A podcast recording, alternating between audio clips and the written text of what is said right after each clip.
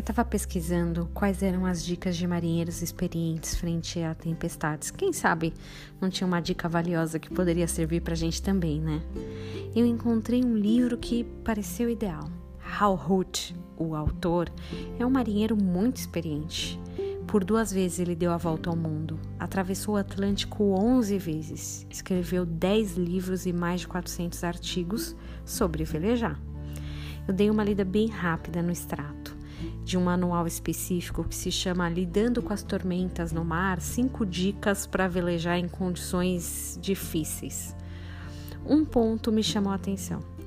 Ele diz que em 40 anos de história, velejando né, no alto mar, ele só enfrentou seis tempestades. Segundo ele, dias ruins eles podem ser evitados ou certamente minimizados. E mais, em muitos casos, apesar da aparência das, das ondas assustarem demais, no fundo, no fundo, não se trata de uma tempestade real.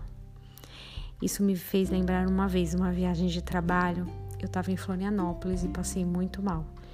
Tive que ir à noite para o médico e chegando lá, após vários exames, o médico me deu um diagnóstico. Era apendicite. E aí eu questionei, mas doutor, o senhor tem certeza? E ele me respondeu assim: Menina, esse bicho tem cara de gato, rabo de gato, bigode de gato, só pode ser um gato. Tem cara de apendicite. No exame mostrou apendicite. É apendicite. Minha família, na hora, e a igreja entraram em oração por mim. E por um grande milagre, o médico do meu trabalho não deixou que eu fosse operada por lá. Voltei no outro dia para São Paulo e fui direto refazer os exames. Dessa vez, todos normalizados.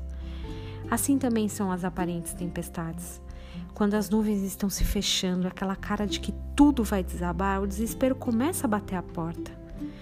Mas chegando naquele último momento do filme, Deus muda todo o cenário. Não sei se você já viu Toy Story 3, aquela turminha pronta para ser incinerada e de repente tudo muda. Se você não assistiu, desculpa, porque isso foi um spoiler. Mas Daniel 2:21 é a certeza de que Deus é soberano e pode mudar tudo, de um momento para o outro. Ele muda as épocas, as estações, destrona reis e os estabelece. Ele pode dissipar todas as tempestades com uma palavra. Pode ter cara de gato, rabo de gato, bigode de gato, mas a última palavra é do Senhor. Tenha um dia abençoado.